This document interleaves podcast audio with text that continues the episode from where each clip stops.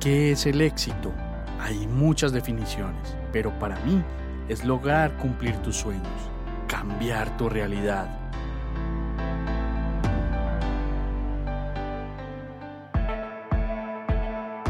Te quiero mostrar cómo yo y otras personas hemos logrado nuestro propio éxito. Conocerás de primera mano qué hemos hecho para llegar donde estamos, nuestros hábitos, nuestros pensamientos, nuestros pilares e incluso nuestros miedos. Alguna vez alguien me dijo, escucha atentamente a las personas de éxito y mira lo que hacen que tú no haces. Y esto cambió mi vida para siempre.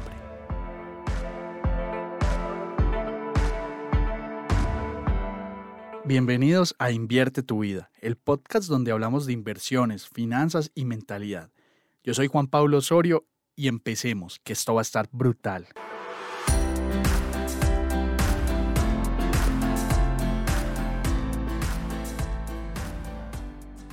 Invertimos siempre vamos a tener un nivel de riesgo asociado a la rentabilidad de la inversión. Normalmente, el común denominador de las inversiones es que cuando tenemos rentabilidades muy altas, el riesgo va a ser muy, muy alto. Cuando tenemos rentabilidades moderadas, el riesgo va a ser más moderado y a bajas rentabilidades, el riesgo va a ser mucho más conservador. De aquí depende de ti qué tan tolerante eres al nivel de riesgo asociado a la rentabilidad que te puede generar esa inversión. Es muy importante que lo consideres a la hora de invertir. Pero también hay riesgos asociados al tipo de inversión que hagamos. En los bienes raíces hay riesgos inherentes a nosotros mismos como inversores. Temas como desconocimiento, falta de planificación, escenarios donde te comprometes a pagar un crédito hipotecario y no prevés una posible iliquidez de tu parte donde no puedes pagar ese crédito, donde te quedas sin recursos, escenarios donde no lees el marco contractual que estás firmando e incumples una de las cláusulas y te aplican una sanción.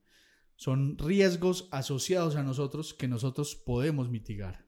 Tenemos también riesgos asociados a la constructora. ¿Qué pasa si la constructora no logra el punto de equilibrio del proyecto, no hizo un estudio financiero adecuado de la viabilidad del proyecto, si la constructora se quiebra, este tipo de riesgos los podemos mitigar con la fiducia. Esto ya, ya lo hemos visto en episodios anteriores. Tenemos riesgos de estafas donde nosotros quizás no hacemos un análisis responsable del grupo promotor, de la constructora, de quién vende, quién está atrás de ese proyecto. Y ocurre con cierta frecuencia, con cierta regularidad, constructoras muy pequeñas que son de garaje, que viabilizan un proyecto por medio de fachadas. Tú vas, compras, no construyen y se van con tu dinero. Y tenemos riesgos también asociados al tipo de modelo de bienes raíces en el cual vamos a invertir. Modelos donde tienen que intervenir muchas personas eleva el nivel de riesgo de la inversión. El simple hecho de que intervengan externos que nosotros no podemos controlar, aumenta la exposición al riesgo que podemos tener en nuestra inversión. Entonces te pongo un ejemplo puntual. Cuando un contratista va a remodelar tu apartamento porque pues vamos a hacer un flipping o porque tiene acabados en obra gris, obra negra, que ya sabemos que tenemos que hacer la reforma total del proyecto. Tenemos que contratar trabajadores entonces, al tener que contratar esos trabajadores, esa interventoría ahí metida dentro del proyecto, que son muchas personas, nuestra exposición al riesgo va a ser más alta y corremos el riesgo también de estafas, de robo de material, de que nos incumplan en fechas. Entonces, esa exposición al riesgo aumenta considerablemente. Y precisamente eso fue lo que me pasó. En una de las primeras remodelaciones que hice, me robaron, literalmente te voy a contar qué fue lo que pasó para que no te pase a ti. Y es que cuando estamos empezando y no tenemos claro el proceso para atender contratistas, para trabajar con contratistas, normalmente ellos tienen más cancha y más bagaje y pueden jugar con uno. Este desconocimiento, no entender cómo trabajar con ellos, cuál es ese paso a paso que debemos seguir, nos aumenta muchísimo más la exposición a ese riesgo. Y es que hay una teoría que habla del triángulo del fraude. triángulo del fraude tiene tres puntas. La punta de arriba es la razón por la cual cometes el fraude. Puede ser la necesidad, la falta de recursos, que estás pasando por algún problema. La segunda punta es la justificación de por qué estás cometiendo ese fraude, cuál es el motivo y cuál es la conciencia de lo que te puede acarrear cometer ese fraude, ese robo o ese delito. Entonces, yo con esta persona nunca me voy a volver a ver, no sabe dónde vivo, eh, no tengo nada que perder. Y la última punta es la oportunidad, que tan fácil y sencillo para mí es cometer ese fraude. Aquí en Colombia usamos un término no dar papaya. Déjalo en los comentarios cómo lo dicen a este refrán en tu país. Pero básicamente es no dar papaya, no generar la oportunidad de que cometan ese hurto. Las dos puntas anteriores del triángulo, tú no tienes control sobre ellas.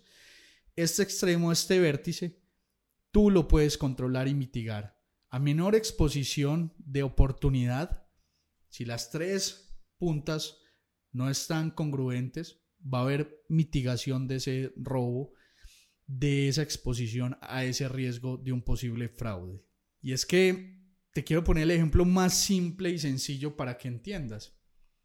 Si tú estás en una calle oscura y vas con tu celular hablando, chateando por él, sabes que es una calle peligrosa, Dicen por ahí también que la oportunidad hace al ladrón, pues te ven ahí solo, seguramente te hurtan el celular, diste la oportunidad perfecta para que te robaran. Estás expuesto, estás solo, calle oscura, un ítem caro, un artículo caro.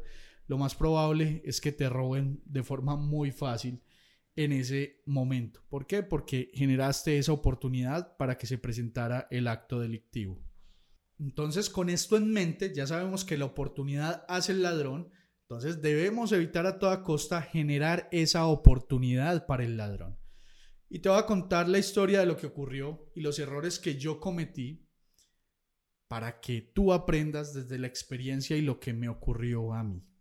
Cuando me entregaron este apartamento, eh, acudí al proyecto me reuní con la constructora, la constructora me presentó el apartamento y curiosamente en portería había una persona ofreciendo los servicios de remodelación. Esta persona venía de una empresa, estaba uniformado, esta persona tenía apartamentos en proceso de remodelación dentro del edificio. Entonces yo le dije que me comentara eh, qué estaba haciendo, que me mostrara qué estaba haciendo y pues él muy amable me llevó de tour por cuatro apartamentos para que viera cómo estaban quedando. Me mostró apartamentos en etapas iniciales de la remodelación y me mostró un apartamento en una etapa muy avanzada y final de la remodelación. Entonces digamos que esto en un principio me generó un parte de tranquilidad porque había ya trabajo adelantado de otros apartamentos, de otros inmuebles en ese mismo proyecto. Y la persona tenía referencias positivas hasta el momento dentro de ese proyecto. Después de negociar el precio y validar que la empresa realmente existiera, llegamos a un acuerdo económico y una de las condiciones que él ponía era que le tenía que dar un adelanto de dinero. Yo le dije que no, yo no iba a dar adelanto, que yo subía todos los días al proyecto y le iba a liquidar lo que ejecutáramos semana tras semana. Llegamos al acuerdo, cerramos el negocio, firmamos contrato y así fue que comenzamos la remodelación. Empezaron a transcurrir los días, empezamos procesos bases de una demolición de un muro, empezamos a construir un muro en mampostería para generar una tercera habitación. Todo marchaba muy bien, viento en popa, veía mucho movimiento. Y llegó el primer pedido grande de materiales e implementos para la construcción. Entonces, él me pidió comprar las baldosas, que le diera el dinero para comprar las baldosas. Como era un monto considerable, yo le dije a él que fuéramos juntos al sitio de las baldosas donde él quisiera y que yo las pagaba con la tarjeta de crédito porque es una forma de yo ganar puntos y beneficios con el programa de fidelización de las tarjetas de crédito de mi país. Entonces fuimos al centro de distribución de la cerámica, hicimos la compra de las baldosas, las baldosas llegaron al apartamento y en cuestión de una semana todo el apartamento ya tenía las baldosas. El proceso continuaba avanzando y yo cada vez me sentía más tranquilo y más cómodo con el trabajo que estaba realizando este contratista. Los muros ya comenzaban a estar estucados, ya estábamos montando estructura de drywall en el techo, estábamos comenzando a hacer ajustes eléctricos dentro del apartamento, entonces teníamos canchados ciertos muros que podíamos intervenir para sacar más tomas de luz, para sacar más switches y hacer mucho más agradable el apartamento. Y yo sentía que íbamos muy bien, pero tenía una alerta y era que iba a terminar el año. Estábamos entrando a diciembre y con el cambio de año normalmente los precios automáticamente sufren un incremento y yo sabía que ese incremento pues iba a acarrear un aumento de precios directamente proporcional al incremento que se realizara en esa remodelación mía. Entonces los costos de la remodelación podrían subir en esa fase final y yo quería evitar eso al máximo. Entonces yo tenía que separar como fuera los materiales que nos hacían falta, pagar de forma anticipada ciertas cosas del material, pues para que no me subieran el precio y me respetaran ese valor del año en curso. Y ahí fue cuando cometí el grave error de confiarme, cuando comencé a ver los avances que estaba teniendo este señor, que cada ocho días yo subía y veía avances claros y tangibles. Yo confié en él y le entregué dinero para separar las cosas grandes que nos faltaban de la obra, nos faltaba eh, las cabinas de los baños en vidrio templado, nos faltaban varias láminas de drywall, nos faltaban un par de canecas de pintura, nos faltaba todos los closets en madera, nos faltaba toda la madera de la cocina, nos faltaba el granito mármol que íbamos a poner encima de la estructura de madera de la cocina, eh, nos faltaban eh, unos switches eh, de luz, nos faltaban unos ojos de LED para iluminar el apartamento, entre otras cosas. Y pues yo le pedí a él que fuéramos y separáramos esto, porque ya entrados en diciembre, pues uno está más ocupado y decidí entregarle un dinero para que él hiciera la separación. Él me envió las facturas de la separación de lo que había comprado y yo quedé tranquilo al ver las facturas y creí que todo iba a marchar de buena forma, pero resulta que no fue así. Cuando yo fui ese fin de semana, ese fin de semana no hubo tanto avance. El contratista no fue. Yo lo llamé y le dije, estoy aquí en el apartamento. Eh, hay unos ítems a corregir. Le mandé videos él me dijo que los iba a corregir y me dijo que no había podido ir porque había tenido un inconveniente personal y yo no le vi problema en lo absoluto. Entonces, pues quedamos así. Eh, esa semana le pagué por consignación la semana de trabajo eh, de las personas. Y como yo iba a salir ya a vacaciones, yo no podía volver, eh, decidí darle un anticipo de la semana siguiente para que los trabajadores pues continuaran sin problema alguno. Se acercaba Navidad, eh, Año Nuevo, entonces pues había que dejar eso pago, listo, resuelto para que ellos no tuvieran problema y yo no tuviera interrupción en mis vacaciones. Cuando llegué en enero y fui a ver el apartamento, me di cuenta de que el apartamento no había tenido avances, lo volví a llamar él me dijo que los trabajadores no le habían querido trabajar a él esa semana de fin de año y esa primera semana de enero, que los trabajadores se habían ido a vacaciones. Y ahí empecé a oler que algo no estaba bien. Él me juró que después del puente de Reyes retomaban con todo el impulso y la energía para terminarlo rápido y me pidió nuevamente un avance eh, de dinero para pagarle a los trabajadores y yo no le quise dar, pues no hubo avance, ¿qué crees que te pague? Y quedamos así, eh, esperando hasta el puente de Reyes para ver si podían retomar y si la obra iba a continuar o qué iba a pasar. A esa altura yo ya estaba empezando a preocuparme de lo que pudiera pasar. Pasó la semana de Reyes y me acuerdo que subí nuevamente como era de costumbre y no encontré ningún avance, como seguramente ya lo esperabas. Entonces, mi primera reacción fue ver las facturas, ver cuáles eran los establecimientos donde él había comprado e ir rápidamente en la moto a esos sitios para preguntar por mis materiales. Yo tenía la factura para que me entregaran materiales cuando llego, me llevo la sorpresa de que esa misma factura se la había entregado a varias personas y que aparentemente estafó a varias personas con esa misma factura, donde pedía anticipos de materiales, recibía anticipos para los materiales y presentaba esa misma factura a todas las personas y todos quedamos tranquilos. Entonces no tenía materiales y pues a este punto yo ya tenía en mi cabeza que me habían estafado. Salí rápidamente para el edificio.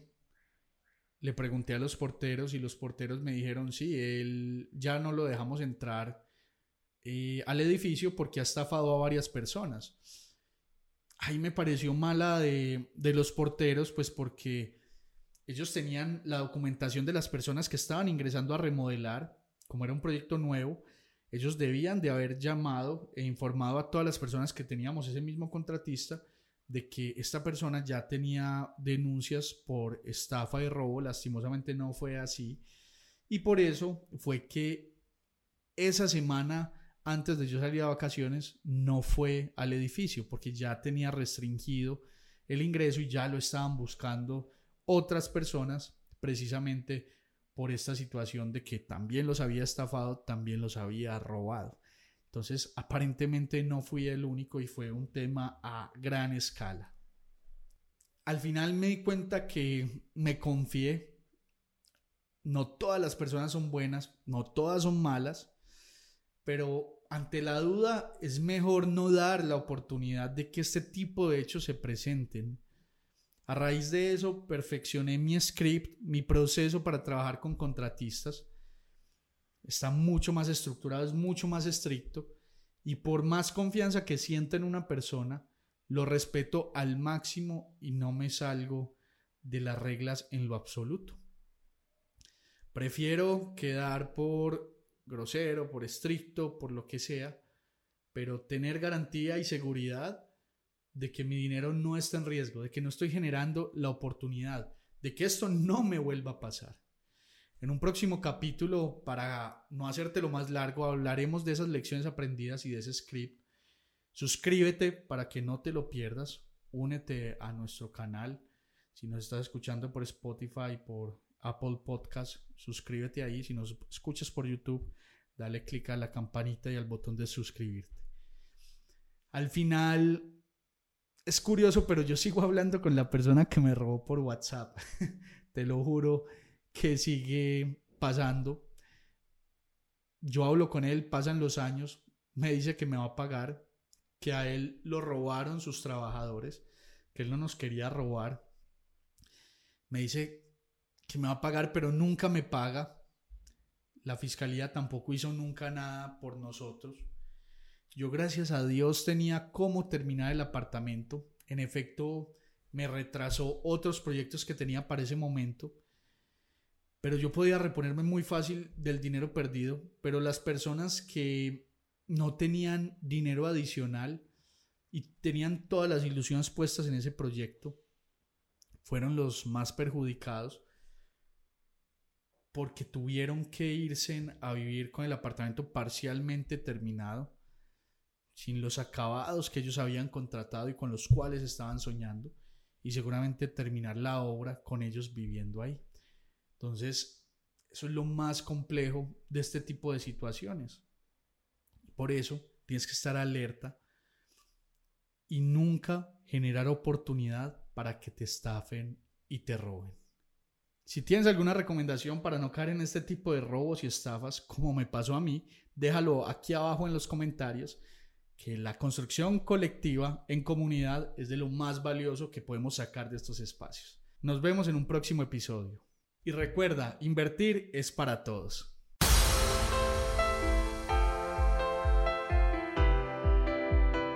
Si quieres seguir aprendiendo, recuerda seguirnos en las redes sociales como arroba Juanpa Invierte. Estamos en Facebook, Instagram, TikTok y YouTube. Ahí te responderemos todas las dudas y preguntas que tengas. Siempre estamos dispuestos a ayudar. Nos vemos ahí.